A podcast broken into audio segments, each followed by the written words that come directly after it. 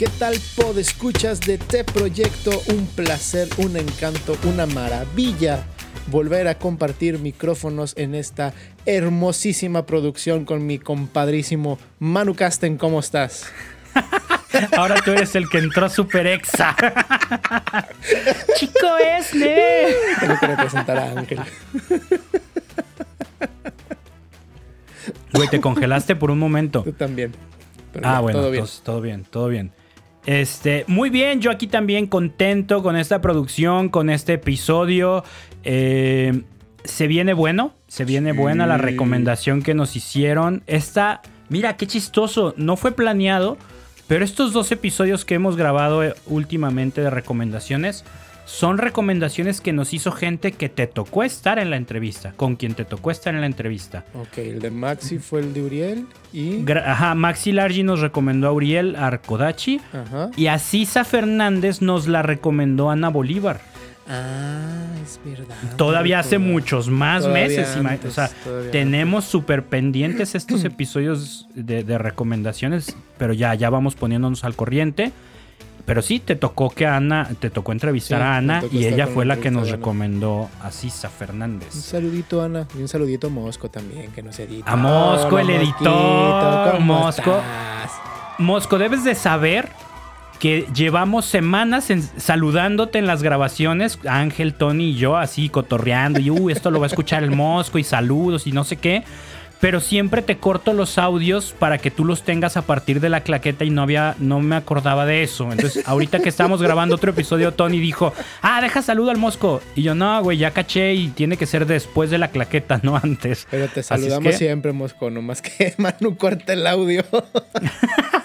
Pésimo. Y escuchas para quien no sepa quién es Mosco, o sea, el 98% de quien nos escucha. 99 eh, porque ahora Tony no nos escucha porque ahora graba. Ahora grabo, sí.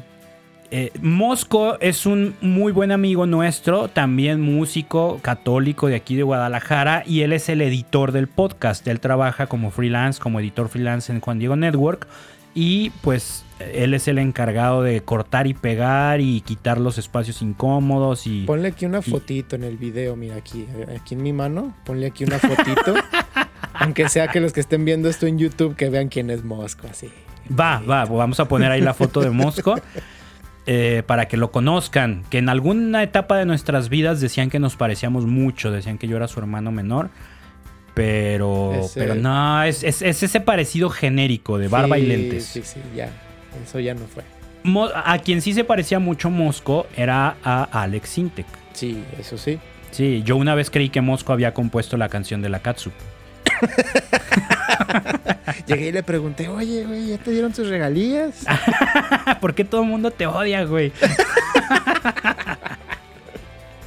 Pero luego me acordé y dije, ah, no, perdón, no eres Arjona. Sí todo el mundo lo odia. no, Alex Intec. Ah, exactamente. Pero bueno, aquí en nuestro pre-podcast, como nosotros internamente conocemos esta sección antes de empezar a hablar del tema, eh, pues un saludo, Mosco. Ya luego ahí cotorreamos contigo un poco más. Un día te invitamos a que platiques cómo es ser músico católico que no hace música, que edita podcast. Ah, bien gacho, ¿no? ¿Cómo es ser el editor de este proyecto? Ese puesto de trabajo tan envidiable de estar dos horas escuchando a tres güeyes hablando de cualquier tarugada. Padrísimo. Padrísimo tu trabajo. Ay, qué gacho. Suena muy feo.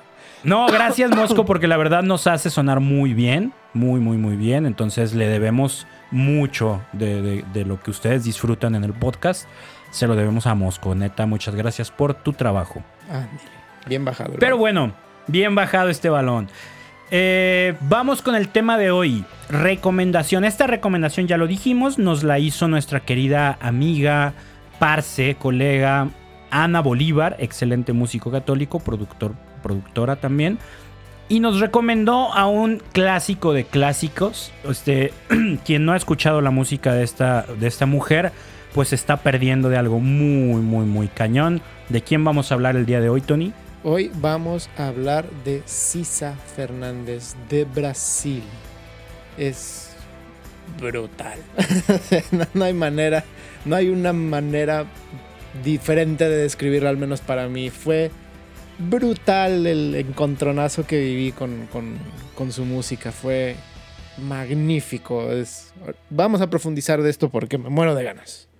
Está muy cañón el proyecto de Sisa. Sisa es, es como pues es de esa generación de, Martín Valverde, de los Ascoy, de Daniel Poli, de Migueli.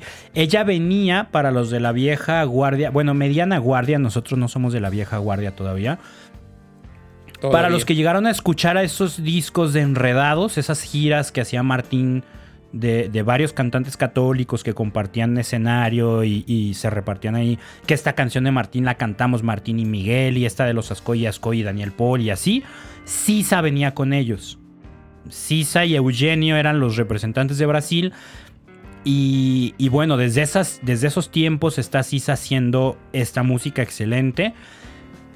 Y ahora que nos la recomendaron, nos dimos un clavado por su proyecto que está loquísimo en muchos niveles. El primer nivel de locura que quiero mencionar es sus videos de la loca en el mercado. Creo que sí dice la loca en el mercado. ¿Los viste? Sí, sí, sí, sí, O sea, ¿qué pedo con eso? Aquí está. Alocua, Alocua do Tomate contraataca. no Mercado con Marta Catarina. Marta Catarina es el personaje. Es su personaje, ¿verdad? Sí, sí, sí, sí, sí. O sea, es todo un artista, es un artista, no solo es eso, eh, ya me adelanté a lo que a mis notas. Es algo de lo que yo quería mencionar más adelante, pero bueno. Eh, ¿Te acuerdas, Tony, de las veces que, fuimos a, Francia con Terizo? Nos tocó conocer a Rona Hartner. Sí. Que es una mujer, por escuchas les platicamos, es una, es una cantante rumana, según recuerdo, de ascendencia gitana pero conversa al catolicismo. Entonces ella hace música, lo que se llama música balcánica, que es música de la región de los Balcanes, pero con mensaje evangelizador, con mensaje católico. Perdón. Es la impresión. Y sí, sí, sí, no, se me andaba ahí yendo el agua por otro lado. Y esta mujer es. ah, me estoy ahogando. Se me quiebra la voz de hablar por hablar de Rona. Dejen tomar un poco de agua. Eh, Rona es una mujer impresionante. O sea, es de esas personas que en cuanto se paran en un lugar llaman la atención, no porque quiera llamar la atención, simplemente es su presencia impone mucho. Suporte, ¿no? Suporte artístico. Sí, sí, sí. Entonces, a lo que iba era con esto, la anécdota es esta. Estábamos en un festival en el 2017, allá en Francia, en una playa muy, muy popular. Estábamos en una calle aledaña, no en la del malecón. Y nuestra labor era tocar afuera del templo para jalar la, atención de la gente, onda turística. Tocábamos música de terizo, tocábamos son cubano, tocábamos la bamba. Y ahí estábamos toda la banda o sea, éramos percusión, eh, bajo, jarana, guitarra, las cuatro voces. O sea, armados, de verdad armados para hacer ruido. Y la gente no se detenía. Obviamente teníamos a nuestra, en contra, a nuestra contra que nosotros cantábamos en español y estábamos en Francia. Pero incluso cantando en inglés o metiendo versos en francés, no captábamos tanto la atención. Nos pasaba varios días así. Como al tercer día llega Rona porque en el, fin de semana íbamos a compartir festival, escenario grande con ella. Y llega Rona un día con su tecladista y ya. Solo el tecladista, buenísimo, un jazzista impresionante, Estefan, ajá. Se pone a cantar Rona con el teclado y se atasca la calle. Empieza a llegar gente y gente y gente y gente. Y nosotros estábamos así con la boca abierta de qué, qué está pasando aquí. O sea, ¿por qué ella con mucho menos instrumento y musicalización, logra algo que nosotros en tres días no hemos logrado. Y analizando y haciendo reflexión decíamos, es que es eso, ella es una artista. Completamente. Nosotros estamos aquí como misioneros, como evangelizadores, como morros, como morrito de, de prepa que va de misiones y juega y cotorrea y canta cantos bonitos. Sabes, tocar un instrumento y te ponen a tocar y así. Ajá, y que la gente te voltea a ver porque eres tierno y bonito. No de, ay, qué padre que estén haciendo misión y van y te dan una moneda y se van. No somos artistas, o, por lo menos en ese momento no nos parábamos como artistas. Y Rona no llega como el chavito de grupo parroquial. Rona llega con súper buena onda, no mamona, no payaso, o sea, buena onda, pero con ese porte de, a ver, soy un artista y vengo a hacer arte. Entonces, en cuanto se paraba en la banqueta, la gente volteaba a verla de esta mujer, ¿qué va a hacer? Empieza a tocar el pianista brutalmente y ella a cantar brutalmente y a bailar y a mover las manos y a hacer gestos y a, a actuar su propia música. Pues claro que cautivaba a la gente, ¿no? Totalmente. Esa para nosotros fue una enseñanza súper, súper importante como Terizo de hay que vernos como artistas. Nosotros mismos hay que vernos como artistas, comportarnos como artistas, porque no tiene nada de malo. El arte atrae a la gente, capta y cautiva la atención de la gente, y entonces te ponen, se detienen a escucharte. Sí, te ponen atención. Si no, los, si no logras jalar su atención, pues de nada sirve que tu canción esté súper mega hermosa. Si no se detienen a escucharte, no sirve. De nada sirve que hayas desglosado la, tesis del Papa Pablo V y, y haberla plasmado en una canción si no tienes con qué detener a la gente para que te escuche. Exactamente. ¿Y por qué traemos a, la mesa a Rona Harner? Porque para mí Sisa representa exactamente lo mismo en ese sentido. Sisa es toda una artista hecha derecha desde lo más alto de su cabeza hasta lo más bajo de sus plantas de los pies, es una artista completa. O sea, en sus videos se ve, ella se sabe artista, se sabe eh, que es un ser hermoso, creativo, impresionante, ¿no? O sea, impresionante. Impresionante, sí, brutalmente impresionante. Llena, llena los escenarios, llena, o sea, y no me refiero a que llena de gente, sino ella, su presencia en el escenario llena a pesar de que puede haber elementos decorativos hermosos o, otras personas como los músicos que la acompañan y todo, tu atención está en ella. Ella es la que está brillando y llamándote la atención. Y lo más hermoso de todo esto, a mi parecer, es que ella usa toda esa atención que le estás dando para redirigirla hacia Dios no se la queda, no, no se la queda para ella. Utiliza todo su carisma, todos sus dones, todo su aprendizaje como en, su carrera artística para jalar tu atención en demasía y luego te redistribuye a la atención a Dios. Exactamente, es así como como que con su presencia te dice, aquí estoy. O sea, no vas a poder no verme. Y ya que volteas a ver, te dice, escúchame, güey. Y ya que la escuchas, o sea, ya te tiene así a su merced, su, su música, y digo su música porque no solo las letras, su música, así podría no tener letra y transmitir yo creo que lo mismo, su música y sus letras te dicen, esto que te cautivó, no soy yo. Esto que te cautivó, que te hizo detenerte, que te hizo voltear a ver, que te hizo escuchar y que te está haciendo disfrutar esto que te estoy diciendo, no soy yo. Es Dios en mi vida. Te lo hace sentir, ¿no? O sea, cómo canta, sus letras, sus gestos. O sea, es, una mujer enamorada de Dios que te habla a ti de su amor. De, o sea, esa mujer que, que, que te dice es que lo amo, es que soy todo lo que soy por él, es que quiero que tú lo ames igual. O sea, todo, ¿no? Cómo se mueve en el escenario, cómo la voz que tiene, el sentimiento que le mete. O sea, está muy cañón, está muy cañón lo que hace, güey. Todas, todas sus técnicas, todos sus ademanes, todo su...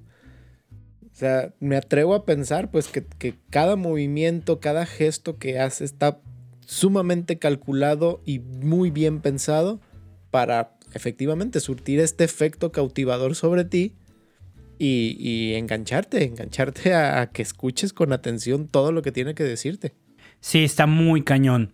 Ya hablando un poquito directo de su música, tiene este concierto, tiene un montón de discos, lleva una carrera gigantesca, pero este concierto en un teatro tipo el teatro degollado de aquí de Guadalajara, ¿no? O sea, un teatro clásico, así tal cual, no un teatro, moderno, con, con cúpula, con los palcos, o sea, hermoso, ¿no? Que no, encuentro el nombre, según yo lo apunté. Aquí está. ¿Tú lo tienes? Sí. Segredos. Cisa Fernández. El, el concierto Segredos. exactamente. Sí, sí, sí. Tú escuchas la producción de ese disco y por ejemplo, hace poquito en las redes sociales de, de T-Proyecto sacamos una encuesta preguntando porque compartimos el episodio de Mauricio Allen, que también estuviste presente ahí en las Ajá. salas de ensayo Sí. como baterista para chistes malos. Sí. Compartimos ese episodio y una amiga me escribe, ah, no manches, yo pensé que él era protestante. Sí, sí, Entonces, ese comentario. hicimos la reflexión de a quién no le ha pasado, que escuchas música y, y asumes que es protestante. Y entonces preguntamos, ¿por qué asumimos eso? ¿Qué nos diferencia o por qué, qué nos hace pensar que una canción puede ser de un artista evangélico? Y la mayoría comentaba porque, nos, porque la producción es, es infinitamente mejor. Yo me quedé incómodo con esa respuesta porque yo creo que no, yo creo que, que, eh, ya, ya llevo mucho tiempo analizando esto y en general sí. En general, si pones en un paquete toda la música católica y toda la música que hacen los artistas evangélicos, el porcentaje de la buena producción sí está mucho más grande el de ellos que el nuestro. Pero nuestra, nues- n- nuestros artistas de, de calidad, los que ya están arriba, no solo no le piden nada a la música evangélica en producción. Eh, o sea, están muy arriba, güey. Sí, sí, sí. Los artistas como Sisa, o sea, ese concierto no le pide nada no solo a los evangélicos, no le pide nada a ningún unplug de, de MTV, no, No, le no. pide nada a nadie, güey. o sea, está muy cañona su a- producción. Unplugged de Sands, no le pide nada a la banda de a la banda de Jericó de Álvaro Fraile. O sea, neta, neta no. Su nivel de producción en todos los aspectos, visual, musical, logístico, eh, todo lo que conlleva hacer un gran show de calidad, de profesionalismo a grandes niveles, lo ves en este lo ves en este unplug, lo ves en este DVD que, que gracias, gracias Dios y gracias Sisa que está completo en YouTube porque es una joya. Es una joya hermosa que si tienes que más no no iba a decir si tienes la chance, pero no. Te invito a que hagas un Te espacio, exhorto, Te con exhorto. lenguaje bíblico.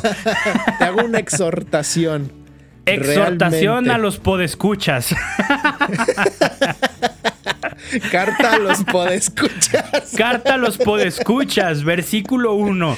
Os exhorto Os a que escuchen ese concierto de Sisa Sí, Fernández, los ex- hermanos. los invito, los exhorto con mucho entusiasmo a que hagas un espacio de una hora y 35 minutos para que puedas escuchar, ver y escuchar con mucha atención y detenimiento este concierto. Qué bárbaro. Qué un bárbaro. poquito más, un poquito más de tiempo si no tienes YouTube Premium. Pero no pasa de dos horas. Eh, bueno, sí, sí, los anuncios ahí castrosos. Pero No, sí, qué sí, bárbaro. O sea, de entrada, lo primerito que quería comentar contigo. Bombos y bajos, güey. Por favor, O sea, gracias, gracias. Bombos y bajos. Si eres baterista, si eres bajista, más de una vez alguien te va a decir, el bombo y el bajo tienen que ir cuadrados. O sea, cuadrados no quiere decir como que eh, en el tiempo 1 y en el 4 y ya. Quiere decir que juntos vayan ensamblados, Empalmados, golpe a golpe. empalmados, verso a verso. Exacto. Gracias por entenderlo. Pero, ojo, muchas veces como bateristas o como bajistas nos vemos en esa necesidad impetuosa de no hacerlo. ¿no? De, de- de A pegarle. A ver qué chingado pasa. A ver quién nota. O sea, como que el razonamiento es, nadie escucha el bajo, ¿quién va a notar que yo no voy con el bajo? ¿No? Y ahí vamos a meter como bateristas 3, 4 bombos donde va uno. O como bajistas, 2, 3, 4 notas Total, donde el bombo. escucha, pues ya nadie me escucha. notas. pues, una o 10, nadie se va a dar cuenta, ¿no? Y sí, como bajista puedes sonar poca madre todas las figuras que haces. Como, bajis- como baterista, el ritmo que le metes, el grupo puede sonar padrísimo. Tres, cuatro bombos, doble bombo ahí, lo que quieras. Pero, pero, eso es como, como lo que decía aquel viejo sabio. Eso es a pantalla pendejos. ¿No? O sea, e- esa forma de tocar es una forma de tocar a pantalla pendejos si de verdad estás pensando en el, cole- en el bien colectivo, en el bien de la banda, en el bien de la música, y ya en una toma, en, en una versión muy egoísta, si de verdad te quieres lucir y, y apantallar a la, a la gente que sabe, acóplate, güey. Sí. Bombo y bajo juntos. No mames. O sea, en todo el concierto de Sisa. Obviamente hay dos, tres notillas que dan de más, un redoblito, claro, no es todo el tiempo pegados. Pero los ritmos, cuando va ritmo, cuando va base, Es están base. milimétricamente acoplados. O sea, son neta uña y dedo, uña y dedo pegados ese bombo y ese bajo, güey. Sí. Están muy cañones, güey. Mucho, mucho. Y por favor, o sea, definitivamente todo esto que acabas de comentar es para volarte la cabeza. Porque le da unos levantones a la rola justamente porque si la base, haciendo su chamba como debe ser, te deja todo súper arriba, pues todo lo que se construye después va a ser, va a sonar todavía más fregón. Ahora, esto que, que gracias por dar pie justamente con este tema. Señores productores musicales, señores que se dedican a la mezcla y masterización del audio, por favor, así es como se ecualiza un bombo y un bajo. Por- Es hermoso, güey. no- no- hermoso. No, lo entierren en el fondo de la mezcla, no lo entierren ahí donde parece que está sonando lodo. No, no, por favor, de verdad. Como, como músico, como bajista y como amante de la música, es tan reconfortante no tener que ponerme los audífonos y hacer ahí unos ajustes de ecualización para escuchar eso tan claramente. Es yo, eso fue lo primero que me hizo detenerme con, con, ser- con severa conciencia a, a- a escuchar todo este concierto. Porque lo estoy escuchando en la, en la lab, pero no traigo los audífonos. Estoy haciendo, estoy haciendo, estaba lavando los trastes. Y traía, y es más, ni es cierto, no era la compu, era el iPad. Estaba con el iPad lavando los trastes y todo, y empieza la rola y digo, güey, estoy escuchando el bajo en las bocinas del iPad. Ajá, sí, sí, ¿Qué- está muy ¿Qué cañón. pedo?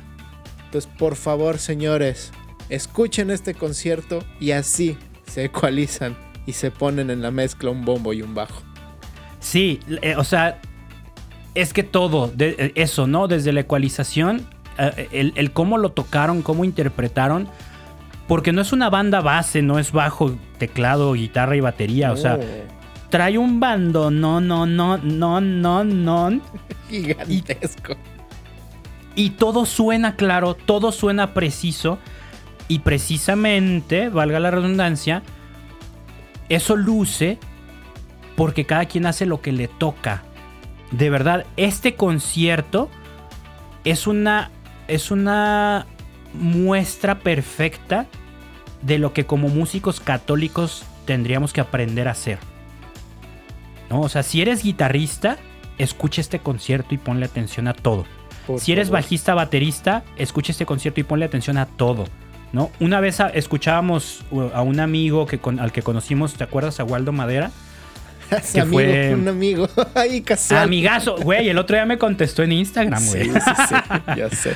Este, él es, es un gran baterista. eh, muchos años trabajó con Ricky Martin. Él grabó el Unplugged de Ricky Martin, un disco del que Tony y yo somos mega ultra fans. Este, muy buen baterista. Y una vez vino acá a Guadalajara a dar unas clínicas con un maestro nuestro. Y lo cotorreamos, conocimos, lo conocimos y todo. Hasta me tocó comer con él, creo. No, no es cierto. No. Pero llegué justo en la sobremesa. Y ahí cotorreé con él. Sí, todavía yo estaba muy chico y muy, muy menso. Pero bueno, me acuerdo que él en la clínica nos comentaba que cuando él escucha un disco que le gusta, es un disco así que dice, este lo quiero disfrutar, lo escuchaba alrededor de cinco veces. Escuchaba el disco completo por escucharlo. Luego lo escuchaba poniéndole solo, solo poniéndole atención a la batería. Todo el disco escuchando conscientemente la batería. Luego lo hacía con el bajo. Y luego lo hacía con la sección de alientos, creo, o, o las armonías. Y luego ya otra vez completo. Pero ya, ya sabiendo a conciencia lo que está haciendo la batería, lo que está haciendo el bajo, lo que está haciendo la armonía. ¿No? Entonces, su segunda escuchada del disco entero, ya poniéndole atención a todo, era un deleite. Claro. No era así como que, ah, X, ah, ahora le chido el arreglo, el parón. No, no, no. O sea, ya sabía, ya había estudiado qué hacía el bajo y qué hacía la batería juntos, en donde uno hacía, en otro no hacía. Y como eso sustentaba le daba un soporte a las armonías. O sea, hagamos eso con este concierto de Sisa. Sí, por favor. Una canción, si no tienes hora y media para escucharlo todo, cinco veces, una canción. Agarra una canción y escúchala y ponle atención a la batería, ponle atención al bajo, ponle atención a la, a la guitarra, a los arreglos de cuerdas, eh, a las armonías, a la voz y luego vuélvelo a escuchar ya completo. Es una maestría en ejecución, en arreglo y en producción este disco. Es una maestría en todo. Y algo que me llamó tremendamente la atención es que la sección de metales es un saxofón barit... Mm, no, saxofón tenor, perdón. Es un saxofón tenor y una trompeta. Y ya. Y se escuchan gigantescos los dos. Sí. La selección de notas para que hicieran sus melodías que hizo el arreglista, qué bárbaro, qué, qué, qué maestría, qué dominio para que con solo dos instrumentos de aliento suene tan gigantesca la sección de aliento. Bárbaro, qué, qué bárbaro. Está muy cañón. Yo te, te iba a hacer una pregunta. La música brasileña yo nunca la he estudiado a fondo y, y lo que he estudiado ha sido más bien percutivo y no tanto armónico. Sé, sé de, de ley que los brasileños son punta de lanza y vanguardia en la música siempre. Sí. Siempre van 10 años, 20 años, 30 años adelantados al resto del mundo. Pero una parte muy concreta. ¿Tú sabes por qué la música brasileña siempre suena como muy ligada? No sé cómo describirlo. O sea, en ningún momento, en ningún momento suena tosca. En ningún momento suena así como como metida a fuerzas o, o tajante, cortada. O sea, todo el tiempo suena como que te va llevando, como ola de mar, todo el tiempo, todo el tiempo, una balada, una samba, un bossa, lo que sea, se siente como que te va llevando de inicio a fin de la canción. ¿En qué, o sea, eso en qué radica? ¿Son las armonías? ¿Son el uso de melodías? ¿Qué son? Es una conjunción de ambas, ahí te va. Los brasileños son unos expertos, unos maestrazos en armonía. Y me refiero a que dominan los acordes de una manera tal que, o sea, al- poniéndonos un poquito técnicos, las tensiones armónicas que hemos escuchado, el 9, el 11 y el 13, ahí en los acordes, que de repente sí, que de repente no, son son, este, digámoslo así, son como esos ingredientes extras o ingredientes exóticos que le puedes agregar a tu comida para que tengan una vivacidad de sabores más rica, más llena. Los brasileños son unos expertos en saber qué notas de estas tensiones armónicas seleccionar, en qué momento y en qué lugar. Sobre todo porque las, melodías que ellos cantan se basan mucho en las extensiones, no solo en, no solo en las notas comunes o en las notas bases del acorde. Si estamos en un do, do, mi, sol, no se quedan en un do, mi, sol para seleccionar sus notas en cuestiones de la melodía. Se van a un la, se van a un fa, fa sostenido, si es el caso. Y esas notas que son las tensiones armónicas, las enriquecen mucho. Entonces, ¿y, y cuál es la manera más directa, más sencilla de pasar de un acorde al otro? Es el que menos movimiento tenga. Pero ¿cómo vas a hacer que un acorde que tiene poco movimiento de un lado a otro no suene que está chocando, no suene tosco o no suene aburrido? Tensiones armónicas. A este acorde, digámosle un La 6-9, tiene la tensión 6, tiene la tensión 9 y al siguiente acorde ¿cuál va a ser? Va a ser un Sol. Estás un acorde atrás, bueno, este, un, un tono atrás en cuestiones de acordes. Ah, pero este acorde va a tener un 7 y un 11. Y es basar tu melodía y tu armonía en ese tipo de movimientos de notas, lo cual hace que todo suene que va así. Va todo pegadito, no hay saltos grandes, no hay saltos magnánimos, no hay saltos así que súper difíciles de cantar de, de estoy cantando un do y de repente me voy a ir a un si, la séptima y luego me voy a ir a un fa que está todavía más arriba. Son cosas que van súper pegaditas unas con otras en relación de un acorde a otro. Esa hegemonía armónica y melódica son unos maestros, son unos Sí, verdaderos están- maestros. Ahora lo voy a poner en un lenguaje más entendible para todos nosotros que, no, que ignoramos un poco de. Un, un tanto de armonía. Yo lo visualizo como que la música que no es brasileña, haz de cuenta que es Hulk en Avengers, güey. o sea, que Ok, ¿a dónde salta. vamos a ir? O sea, que salta un edificio y tras rompe el edificio y ahí se queda. Y luego ¡zas! salta hasta otro edificio y tras se incrusta en el otro edificio. Y sí, avanza, se mueve, pero así, ¿no? Como tosco, como, como ahorita estoy aquí y tras luego se marca el cambio al otro lado. Y la música brasileña la visualizo como, como Spider-Man, ¿no? O sea, no se detiene. El güey te cruza el país entero sin detenerse mientras haya edificios, ¿no? O sea, lanza su telaraña, que son las extensiones armónicas, ¿no? Lo hace inter- Bueno, no, las telarañas serían como, como estas notas que son muy pegaditas una a la otra para que no suenen los altos. Y las acrobacias y esto son las extensiones armónicas, ¿no? Lo hace ver bonito, lo lo hace hace ver bonito. lucir más, ¿no? Entonces ahí va Spider-Man de un edificio a otro, no se tiene que detener, no se para y luego ve a dónde va. Avienta telaraña y se balancea. Avienta telaraña y se balancea. Así visualizo la música brasileña. Sí, sí, sí, es que. Y esa escuela viene. Pues viene, seguramente viene de antes, pues, pero a nosotros nos llega con. Con Jobim, con, con Héctor Gigueiri, o sea, con estos grandes del Bossa, del Bossa Samba. Y tú analizas las armonías de esas, de esas, de esas canciones y es de, güey, esto no es, o sea, no es obvio. Suena muy bien, pero no es obvio. No es obvio, no, no es obvio, güey. ¿Te acuerdas cuando, cuando tocamos en nuestros primeros jam sessions la de Samba de una nota? ¿Sí?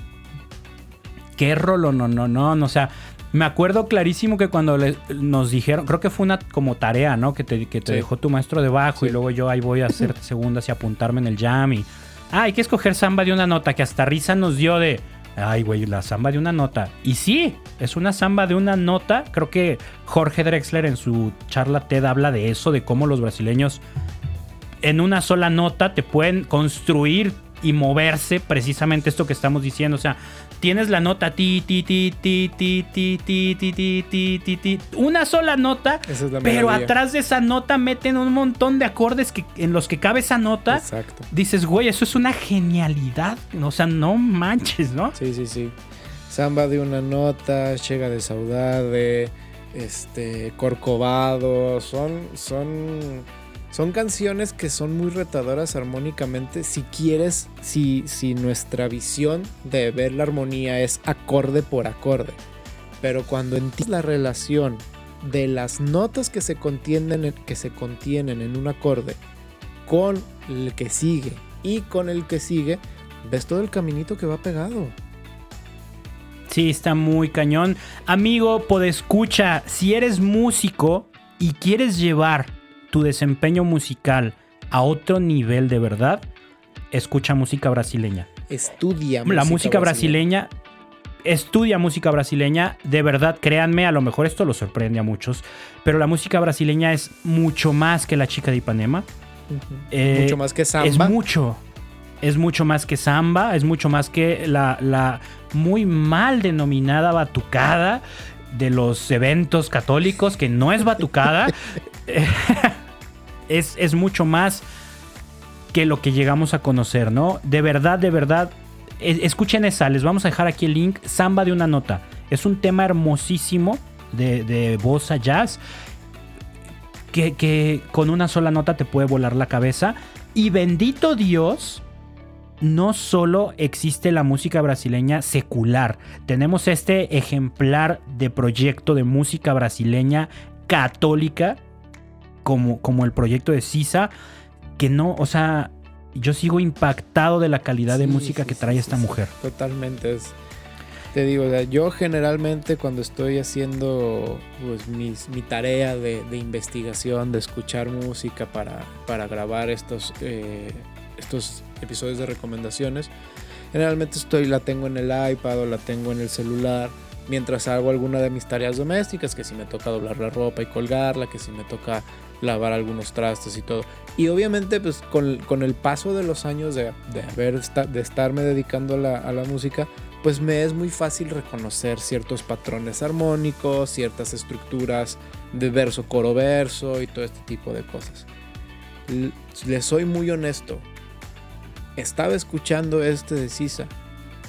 La primera canción, el intro de la primera canción del, del, del DVD de Segredos, me paré, dejé absolutamente todo lo que estaba haciendo y fue así de. Aventaste a Aurora, quién sabe dónde. Dejé por allá, le dije, cuídate tú sola una hora y media. Y dije, no, esto tiene que ir con mucha atención, con mucha minuciosidad, porque están pasando muchísimas cosas. Y sí, o sea, es, es, un, es un deleite. Es un deleite es un deleite. Y no solo, digo, nos clavamos mucho en este concierto porque es como, como el producto grande que, últimamente y es el Más reciente. Bueno, según yo es el más reciente, digo, tiene un año. Parece que sí, exactamente. Bueno, lo más reciente es La Loca del Mercado. Su blog de comida, al parecer. hace ocho que también quería te quería comentar ese punto de... Es que es eso, es un artista con un espíritu inquieto por compartir. Entonces, no nomás comparte música hermosa, sino que como artista conceptualiza. Tiene varias series de videos, tiene uno que se llama un live session y, comparte los videos cortados por canciones. No sé si notaste eso. Un video empieza, la, portada, creo que es una portada del disco, que tiene un dibujo, un dibujo a mm, lápiz hermoso. sí, sí. Y en un video lo ves y está el dibujo ahí la mano, ¿no? Así es como la cortinilla del video. Yo dije, ah, pues esa es la cortinilla de, todos los videos de live. Pero no, ves otro video de ese mismo live y el dibujo ya va avanzado. Sí, sí. Y en el siguiente video el dibujo ya está más completo. O sea, esos detalles son conceptualizar. Esos detalles es, es pensar en que cualquier tarugadita tiene importancia. Porque la gente pudiste haber usado el mismo clip del dibujo en todos tus videos y nadie se, nadie se queja. Nadie te va a reclamar. Pero si haces un extra, los que lo noten lo van a aplaudir. ¿Sabes? Es así como, qué chido que piensan en esos detalles, que le ponen esa calidad a su trabajo. ¿Sabes a qué me recuerda eso? Aquí voy a, a, a traer en espíritu a mi compañero geek Ángel Villa y a todos los podescuchas geeks que son de mi generación. No sé si se acuerdan de la, de la revista que sacaba mensualmente Nintendo, la, revista de Nintendo Club. Claro, Club Nintendo. Y en los filitos de las, de las revistas, pues eh, había como un dibujito ininteligible. Que si juntabas los 12 tomos que salían al mes y los pegabas todos, veías toda la, el dibujo completo de lo que estaban representando en ese, en ese año es lo que se me afigura esto, esto que estás diciendo. O sea, son esos pequeños detalles que hay que ponerles atención. ¿Por qué? Porque son detalles. Pero, pero, pero ese, ese, esa atención que te requieren viene con la recompensa de algo hermoso que te va a impactar, de, de verdad. Es, y es que ya lo hemos dicho en otros episodios, el, la atención que tú le pones a algo es el reflejo del amor que le tienes a ese algo. Entonces, no es por lucirte, no es por decir, ah, la gente se va a romper la cabeza encontrando todo lo que hice en mi proyecto. No. Meramente el que tú le, dediques tanto cuidado a los detalles nos, nos, nos habla del amor que se le tiene a ese proyecto. O sea, no digo que a Sisa se le haya ocurrido, ah, vamos a hacer la cortinilla de los dibujos. A lo mejor fue alguien más muy probablemente fue alguien más, pero es el equipo de CISA. Es el proyecto de CISA y CISA se involucra con gente que le propone esas cosas. Eso te dice que CISA busca trabajar con gente que es detallista y que ama su trabajo. Y eso se nota en la calidad, o sea, se refleja en la calidad del resultado final. ¿No? No es lo mismo tener un director de fotografía que le valen madre los detalles y que trae una cámara chingoncísima a un cuate con vena artística que va a decir aquí pone esta luz, aquí apaga esta, ahorita vamos a hacer esta secuencia del dibujo que vamos a usar en cada video. O sea, eso es, eso es conceptualizar, ¿no? Otro ejemplo de conceptualización que Sisa lo maneja súper bien. Tiene estos videos de historia de, eh, dice historia de Cansao. Eh, la historia del cansado, ¿no? Ah, no, historia de la canción. Pésimo. y empieza igual una locación hermosa, una producción musical brutal, la fotografía de los videos hermosísima y te empieza narrando, narrando una historia, ¿no? Como contándote qué ha sucedido, qué ha vivido, qué ha pasado, qué la llevó a esta canción y luego te avientan la canción. No es, no es solamente el live que grabamos todos, ¿no? De la banda en vivo en un lugar bonito tocando y se acabó. O sea, ella conceptualiza, te voy a compartir la historia de mi canción, la historia que me llevó a y te la canto de una vez. ¿No? Otro, otra conceptualización. Tiene un disco completo de cantos de Martín Valverde. Ok. ¿No? Todos hemos cantado, todos hemos grabado o hecho una, una versión de un canto de Martín Valverde. Todos, ¿no? O sea, todos hemos en una misa, en un concierto o hemos grabado un disco, un video con algún canto de Martín Valverde.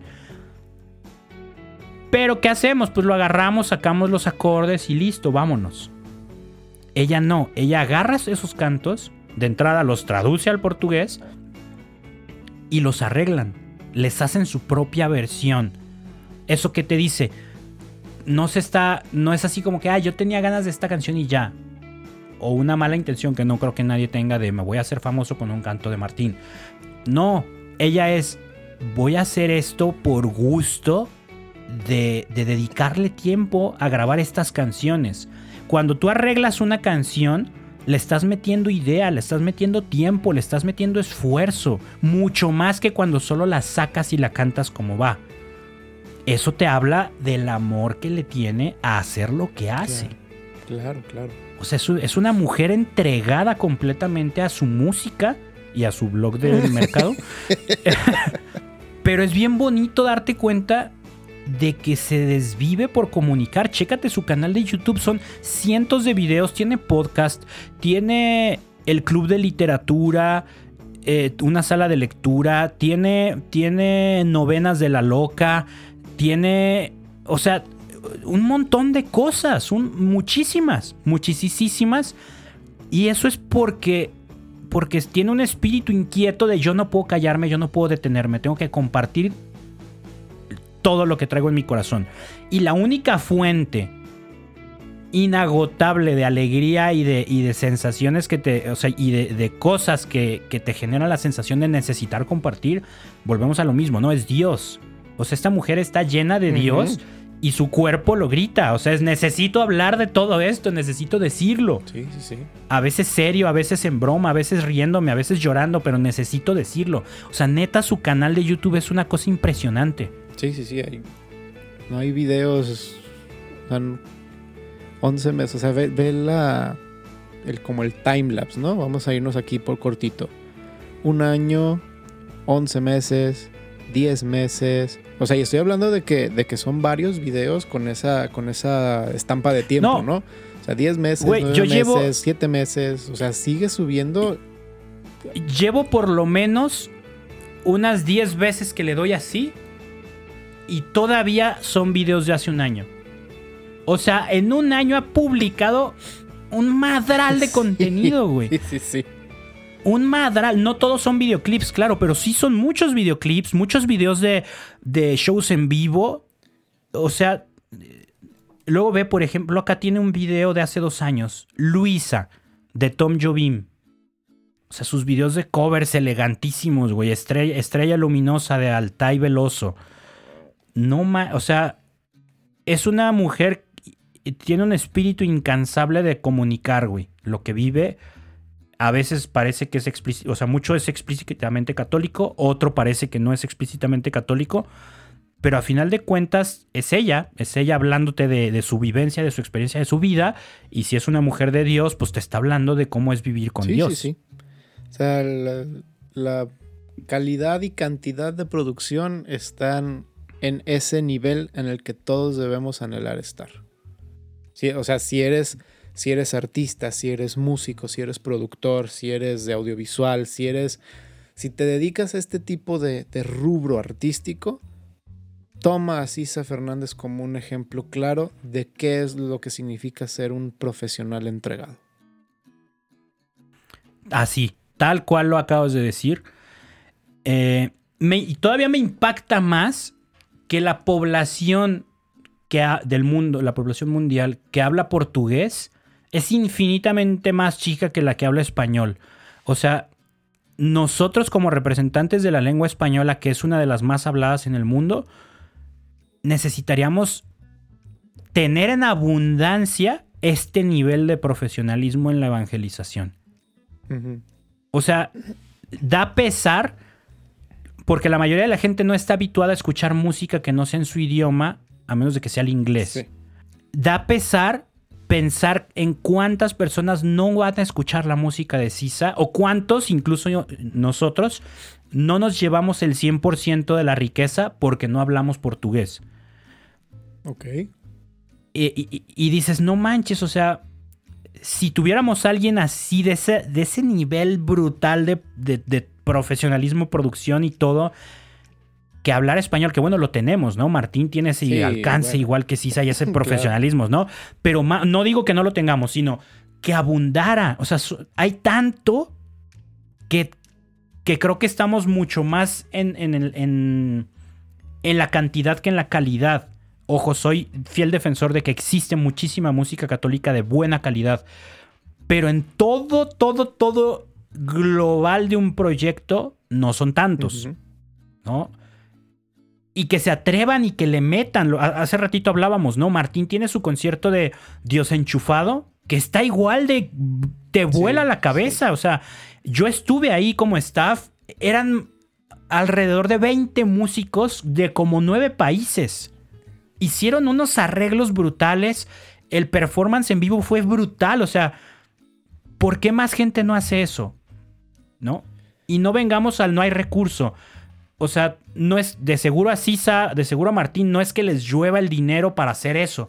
Hay que buscar, hay que, hay que planear, hay que programar, hay que aterrizar y buscar la propuesta, ¿no? O sea, de la nada no nos va a caer alguien con millones de dólares que nos diga, oye, es un concierto. No, no, no. O sea, tú tienes que entregar un proyecto ya planeado, ya pensado, incluso si está en tus posibilidades, hasta presupuestado de cuánto cuesta el teatro, cuánto cuesta el ingeniero, cuánto cuestan las luces, cuánto cuestan las cámaras, cuánto cuesta cada músico. Todo lo que implica hacer un show de este nivel, planeado, estructura, el cronograma de, ensayos, quién es tu director musical, él va a estar encargado de hacer todas las partituras para cada uno de los músicos, por lo tanto, su chamba de tiempo extra que tiene que aventarse, bueno, no de tiempo extra, sino tiempo antes de que empieces a sonar con la banda completa en el primer ensayo, eso ya se está trabajando. Entonces, si no tienes esos pasos en la cabeza, esa visión, no es muy difícil que vaya a llegar un magnate bonachón y te diga, ten, cuatro millones de dólares, haz un concierto. Pues de aquí a qué haces... no se te antoja hacer un concierto chido. De aquí a que lo haces, pues no importa si tienes cuatro millones de dólares, o sea, no te van a servir. Exactamente. o más bien, peor aún, creo que van a ser malgastados. O guardados o ahí con el miedo como los talentos. No sabe qué señor, yo lo guardé porque me dio miedo usarlo. O sea, a lo que vamos es, está súper bien que estemos haciendo, que estemos haciendo mucho y que lo estemos haciendo de buena calidad, porque hay muy buena música católica últimamente, desde hace muchos años pues. Pero estos proyectos como este concierto de Sisa, como el Dios Enchufado de Martín, son proyectos de propuesta. O sea, de, que ellos le, proponen al mundo hacer eso. No estamos esperando a ver si el mundo nos invita a hacer algo súper chido. O sea, es un proyecto de quiero hacer esto, trabajemos para conseguir los recursos para hacerlo. Y creo que esas ideas son las que no abundan entre nosotros los músicos católicos creo que en, muchos casos nos quedamos como, pues me funciona mis conciertos sencillos. Obviamente no digo que hagamos esto toda la vida, todo el tiempo. Pero imagínate que cada artista católico tuviera una producción de ese nivel. Ponle un... una, un DVD. Yo me iría, bueno, yo me iría a que te hagas, a que se hiciera un, plan de trabajo, un, proyecto, como te proyecto. Que hicieras un plan de trabajo que girara de de aquí a cinco años vamos a hacer este, este concierto. Mega producido, mega elaborado, con super arreglos, con una publicidad fregona. O sea, que tengas esos proyectos, pero que no sean. Sí, yo sí diría que, que le fueran a tirar más. No solo una vez en tu carrera. ¿Sabes qué? Cada cinco años. Y, a veces pienso, cinco años es como muy poquito, pero para la cantidad de cosas que salen día a día tan fácilmente en, estos nuestros tiempos, de, de, una producción fregona a otra producción fregona de un lapso de cinco años, puede que sea hasta mucho tiempo. Sí, claro, por el ritmo en el que vamos tan frenético, cinco años se pueden sentir horribles. Pero sí, a mí se me hace un buen lapso porque no quiere decir que en cinco años ah, no. hagas otra cosa. Podrás publicas videitos, canciones, todo esto, pero un plan, exactamente un plan a futuro de quiero lograr este concierto, este auditorio nacional, este palacio de los deportes, este estadio o este teatro con un video, una producción de video, esto, aquello, lo otro pensémoslo bien, ¿no? ¿Te acuerdas que tú y yo participamos en una producción supuestamente grande con un cantante que no voy a decir el nombre? Que contrató un montón de equipo de video y de audio para grabar video en vivo. Metió una bandotota y varios ensayos y supuestamente súper trabajado para hacer algo de calidad. Y resultó que el mero día, no, unos días antes, los músicos que contrató de alientos no se sabían las canciones. Y dijo, no importa, y luego la sacan. Y el mero día del concierto sonaban horrible, una guitarra no sonaba, o sea, todo, mal, todo mal, ¿no? Muchas veces como que los, muchos de nosotros nos atrevemos a pensar en grande solo en, lo, en, el, en el resultado final. Quiero un video súper chido pero no me doy el tiempo no, de buscar el recurso para entonces tener el tiempo de, tener músicos preparados, que, que podamos ensayar, que podamos arreglar, que podamos... No. Quiero lo grande, pero rápido. No, o sea, quiero la pista artesanal, pero en microondas. Así que venga en bolsita. Pues no. O sea, no, no, no funciona así. Quieres la pizza artesanal, tienes que ir a un restaurante donde se van a tardar porque la van a hacer la masa ahí y van a cocinarla en el momento. Claro. ¿No? Y es más caro, sí, es más caro, pero es, es mucho más disfrutable y se puede, sí se puede. Yo he visto producciones muy chingonas que salen milagrosamente, literalmente, o sea, providencialmente. ¿No? Pero es gente que le trabaja, gente que le piensa y gente que planea. eso, es que eso es primordial. Si, si estás esperando a que te caiga el, el benefactor bonachón, pues aunque sea, ten preparado un proyecto que le puedas ofrecer al benefactor bonachón. Si no te cae el benefactor bonachón, ve y busca al benefactor bonachón con un proyecto que ya tienes desarrollado. Claro, en, en, un nivel muchísimo menos estratosférico como lo de Sisa o lo de Martín, pero fue algo similar a lo que hicimos nosotros con Terizo en el live session de ESNE. No teníamos el recurso para hacer un live session de ese nivel, ¿Y qué hicimos? Bueno, con el recurso que tenemos, pues le pagamos, contratamos, invitamos a músicos. Entre nosotros nos aventamos meses de preparación de tres canciones. Y hacemos trueque con una televisora, ponnos el set, ponnos las cámaras y usas los videos para tu programación. ¿No? O sea, no tuvimos que gastar los miles de pesos para hacer lo que queríamos hacer pero le metimos mucho tiempo de, preparación, ¿no? O sea, mucho tiempo de, de, producción, mucho tiempo de arreglo, mucho tiempo de ensayo. Y, nos sujetamos a, las condiciones del canal. Pero gracias a Dios se dio esa producción de tres canciones en live session con arreglos que nosotros disfrutamos mucho y una producción bastante decente que estaba fuera de nuestro alcance si hubiéramos querido pagarla si hubiera sido una cuestión de presupuesto, nunca, nunca se hubiera llevado a cabo. Jamás. Entonces es eso, es buscar los caminos, buscar las maneras, buscar las, las alianzas, los trueques que puedas hacer para que, para que le tires alto. ¿No? Porque con ese apoyo incluso pudimos haber grabado algo nosotros cinco. y hubiera salido chido. Pero fuese, no, aprovechemos que tenemos la locación y el equipo de video y hagamos algo ambicioso. Y metimos al doble de músicos y le hicimos un montón de arreglos que no estaban y, y salió. Salió y yo todavía lo escucho y claro que pudo haber sido mil veces mejor y lo que quieras, pero es algo que no habíamos hecho. Claro, y eso ya siento un precedente para la próxima vez que vayas a hacer algo de esa magnitud, si no es que más grande. Claro, ya sabes qué hacer, qué no hacer, por dónde irte, por dónde recortar, qué sí tienes que hacer a fuerzas y no, no puedes evitarlo. Pero bueno, la cosa es esa, es atrevernos a soñar y no soñar, atrevernos a planear en grande. Sí. Y a, trabajar en grande. Soñar, todos soñamos en grande. Pero bueno, ya para ir cerrando, porque este episodio corto de esas recomendaciones de una hora, este, te adelanto, yo no pude escoger ni un video ni una canción favorita. No, ni lo intenté porque todo, las versiones de Martín me encantaron. La versión de Nada te turbe de la oración de Santa. de Santa. Ay, se me olvidó. ¿Santa quién? Nada te turbe, nada te espante. se me fue el nombre. No. Ay, dudé completamente. No, no, no creo que sea Santa Rita, creo que es Santa Teresa. Santa Teresa de Ávila. De Ávila, sí, Santa Teresa. Creo que sí, ¿verdad? Creo que sí, estoy casi seguro que sí. Creo que tiene una versión de eso. La, de No fue tu culpa de Martín tiene una versión uh. hermosísima. Pero bueno, video obviamente es el concierto. Claro. Canción no pude escoger. Y, todo lo que mencionamos hoy fue lo que más me gustó de su proyecto. Todo. Te toca. No, no, no, es que estoy igual. O sea, el, el concierto de Segredos me dejó tirando baba me, impresionó de una manera muy grata, muy, muy, muy grata.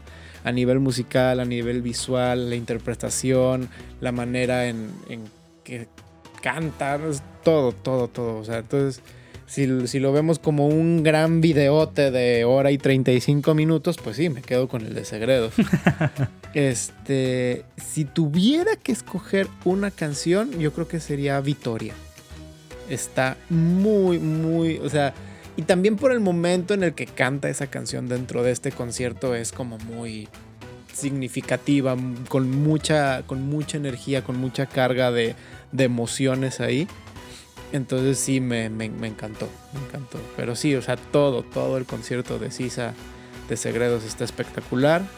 Y vayan, vayan, vayan, escuchen a Sisa, por favor por favor, háganse un favor y háganle un favor a su vida de músicos y a todo el mundo de la música católica. Sisa, si alguna vez escuchas este podcast, muy tu obrigado. Qué bárbara, qué bárbara. Qué, increíble, qué bárbara. Sí, sí, sí, mi amigo está muy abrigado por ti. idiomas, qué importante, saber idiomas.